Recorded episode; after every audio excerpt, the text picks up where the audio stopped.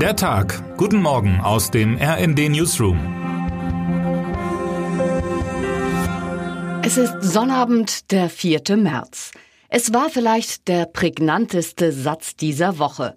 Wir brauchen mehr Bock auf Arbeit. Er stammt vom Hauptgeschäftsführer der Bundesvereinigung der Arbeitgeberverbände BDA, Steffen Kampeter. Der sogenannte Arbeitgeberpräsident forderte in einem Interview mit Table Media längere Arbeitszeiten und ganz generell so etwas wie mehr Spaß an der Leistung.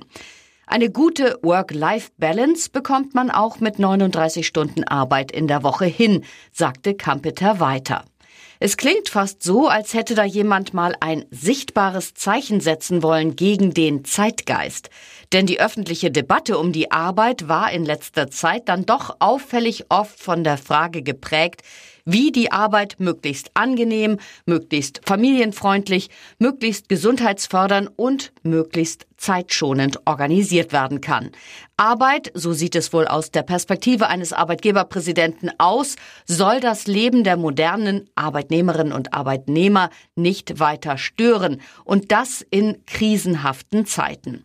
Tatsache ist, selten hatten die Arbeitnehmerinnen und Arbeitnehmer mehr Macht, um ihre Wünsche nach Freizeit und Flexibilität auch durchzusetzen, trotz Krieg und Wirtschaftsflaute. Grund dafür sind weniger die Gewerkschaften, die gerade etwa im öffentlichen Dienst mit Warnstreiks deutlich mehr Geld fordern, vielmehr ist daran der demografische Wandel schuld. Es gibt auf dem Arbeitsmarkt in vielen Branchen mehr Stellen als qualifizierte Bewerberinnen und Bewerber und der Trend wird sich noch verschärfen. Der Fachkräftemangel tut also mehr für die Vier-Tage-Woche als der nächste Arbeitskampf.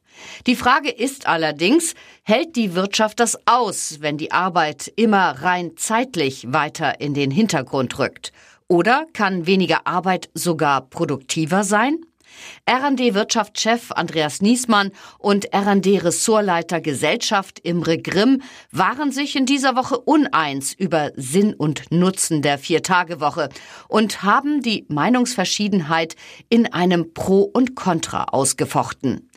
Alicia Menken und Tim Schent-Ivani aus dem RD Hauptstadtbüro haben passend zum Thema ein großes Interview mit Bundesarbeitsminister Hubertus Heil geführt. Auch da ging es um den Fachkräftemangel und um den Satz vom Arbeitgeberpräsidenten vom fehlenden Bock auf die Arbeit. Ich kann mit diesem Spruch überhaupt nichts anfangen. Die fleißigen Menschen in diesem Land, die beispielsweise als Reinigungskräfte arbeiten oder in der Pflege schuften, brauchen von niemandem respektlose Belehrungen über ihre Arbeitsmoral, erklärt Heil in dem lesenswerten Interview und kehrt die Forderung um.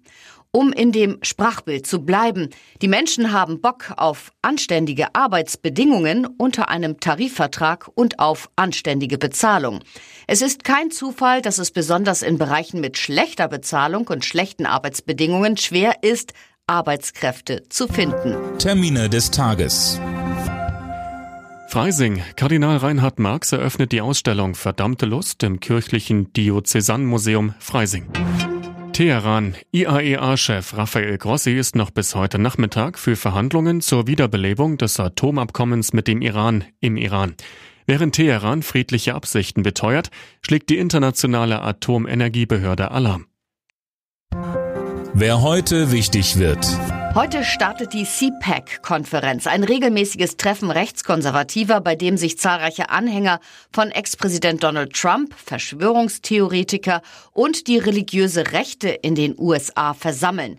In diesem Jahr werden in Washington unter anderem Ex-Außenminister Mike Pompeo, Trump und Brasiliens Ex-Präsident Jair Bolsonaro erwartet. Und jetzt wünschen wir Ihnen einen guten Start in den Tag. Text Dirk Schmaler, am Mikrofon Tom Husse und Christiane Hampe. Mit rnd.de, der Webseite des Redaktionsnetzwerks Deutschland, halten wir Sie durchgehend auf dem neuesten Stand. Alle Artikel aus diesem Newsletter finden Sie immer auf rnd.de slash der Tag.